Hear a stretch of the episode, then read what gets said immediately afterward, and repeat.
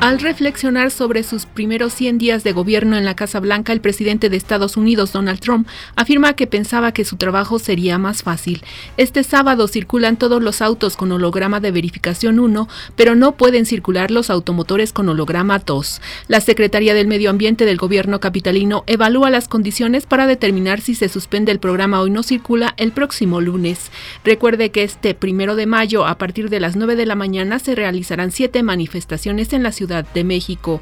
Además, por ser día festivo, los bancos suspenderán sus servicios y el metro y el metrobús operarán con horarios especiales, le informó Alicia Hernández.